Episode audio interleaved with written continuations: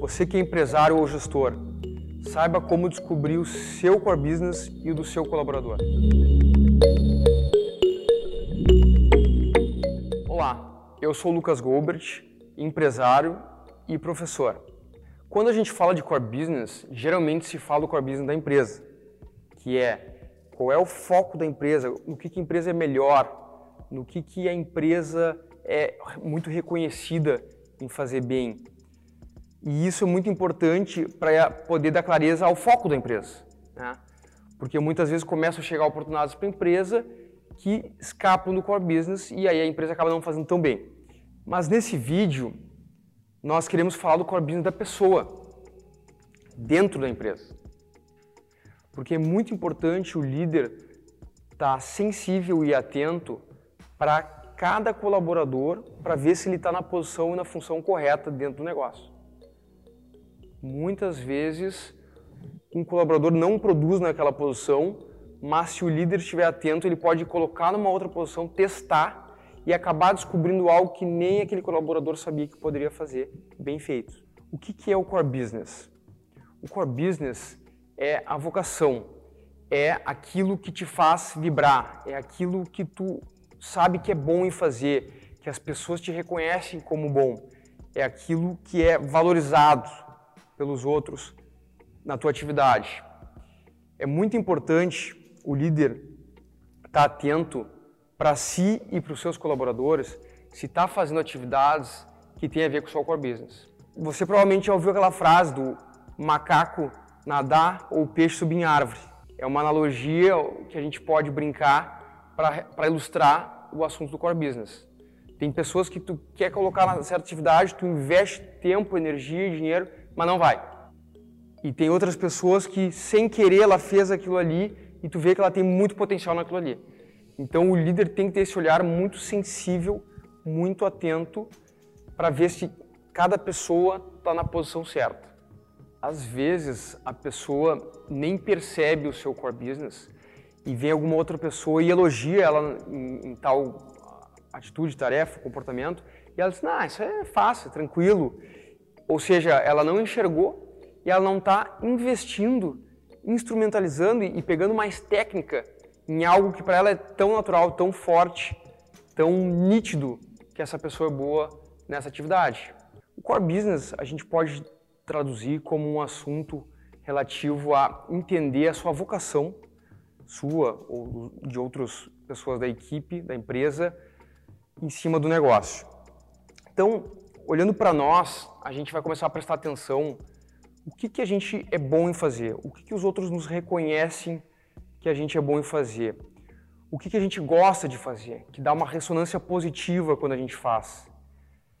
Quando a gente começa a prestar atenção nisso, fica muito claro, muito nítido, muito fácil de perceber que atividades fazem parte do nosso core business e quais não fazem.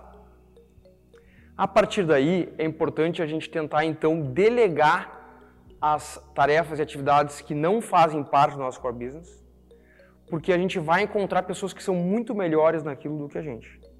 As coisas que a gente entende que fazem parte do nosso core business, a gente poder fazer mais e cada vez melhor, cada vez investir mais tempo, mais energia, mais dinheiro, mais estrutura nessas atividades.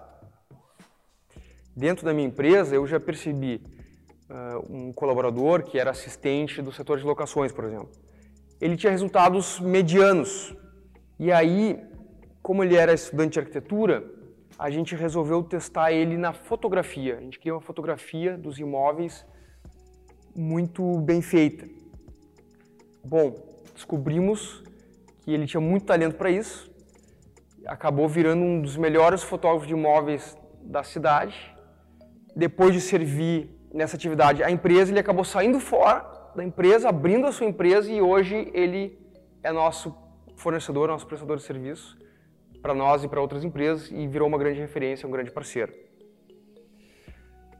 Eu tive pessoa que também que era gestor de vendas, mas não estava fluindo.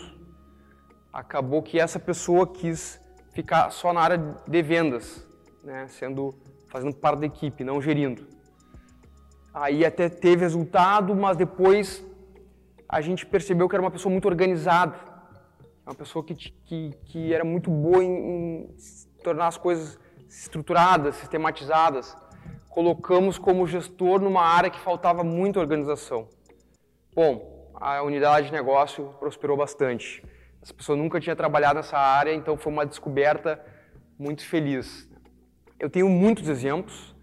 Né? Eh, eu mesmo já tentei fazer coisas que eu percebi que eu não conseguia, que eu patinava, que eu tinha dificuldade de fazer e descobri nos meus sócios ou nos meus liderados que eram melhores que eu nisso e acabei ajudando eles a, a caminhar nessa atividade, nessa direção e depois eles foram e voaram. Então, contei algumas histórias aqui que são até meio parecidas, mas hoje, como CEO da empresa, eu tenho esse olhar diariamente para cada pessoa e para mim. Então, eu procuro ter as melhores pessoas do mercado e nas posições corretas é muito curioso, porque às vezes o líder pensa, ah, essa pessoa não está funcionando, não está produzindo para o negócio, não está legal. E às vezes até pensa em desligar. Mas eu, eu faço essa, esse convite para reflexão. Procura ver se essa pessoa não pode ir para uma outra posição, para uma outra área. Às vezes é uma área que não se imagina. Experimenta, testa com certeza dá para tirar resultados muito interessantes daí.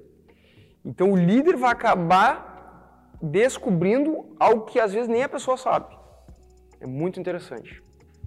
Alguns exemplos de descobertas que eu tive olhando para o meu dia a dia. Eu, vendendo imóveis, tinha a parte de negociar o contrato, detalhes do contrato, cláusulas. Eu percebi que era uma parte que eu não era tão bom e que eu não gostava tanto. A partir daí, então, eu me uni com pessoas que gostam muito, são muito boas dessa parte, né? advogados especializados em direito imobiliário, e para trabalhar junto comigo, full time na empresa. E a partir daí, então, depois de fechar a venda, eu trazia essa pessoa junto, então, para tocar a parte do contrato e, e, aí a coisa andava muito melhor. Né? Outro exemplo é que eu comecei a me apaixonar pela parte de recrutamento. Né? Então, nas primeiras conversas com os, os candidatos, ah, eu queria, eu gosto, gosto e sou bom em vender a empresa para a pessoa, o porquê que a pessoa tem que trabalhar na nossa empresa. Então foram grandes descobertas que me trouxeram muitos resultados, me mostrar, me, me colocaram a parte de recrutamento como um dos melhores do meu mercado, inclusive. Então foram descobertas vitais e cruciais na minha jornada. Uma ferramenta que é muito comentada, que tem origem dos, dos japoneses, que é o Ikigai.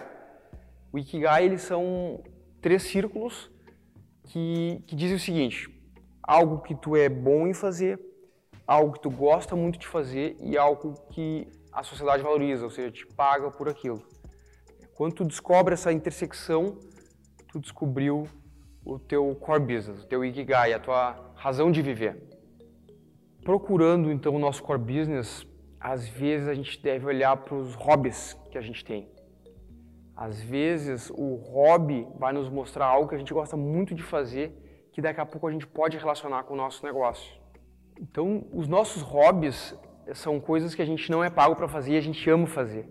Então, imagina poder transformar isso num business ou trazer para dentro do business e ser remunerado por isso. Então, nessa busca pelo core business, eu acabei descobrindo, é, eu tenho, eu gosto muito de ler biografias e dentro do nosso negócio hoje a gente estava procurando uma estratégia de posicionamento digital e nós acabamos criando um, um podcast em que eu entrevisto grandes empreendedores em relação à história deles e faço diversas perguntas. Então isso acabou virando um, uma geração de conteúdo do nosso negócio que acabou me gerando outras atividades. Agora eu tenho sido chamado para dar aulas, tenho sido chamado para participar de livros, eu tenho sido chamado para outros podcasts que me entrevistam. Então, nessa jornada a gente vai descobrindo muita coisa e é um processo muito profundo e de criatividade. A gente tem que estar sensível para isso.